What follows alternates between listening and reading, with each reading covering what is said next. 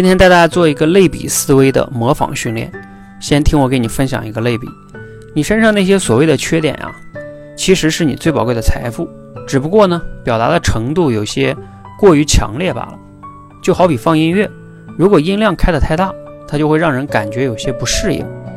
现在你可以思考一下，除了比喻成放大了的音乐以外，还可以比喻成其他的类比物吗？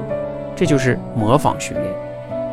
你可以思考一下，还可以类比成什么呢？欢迎留言分享。另外呢，你也可以分享一下你身上有哪些缺点，你觉得其实是最宝贵的财富呢？只不过是程度有些过于强烈而已。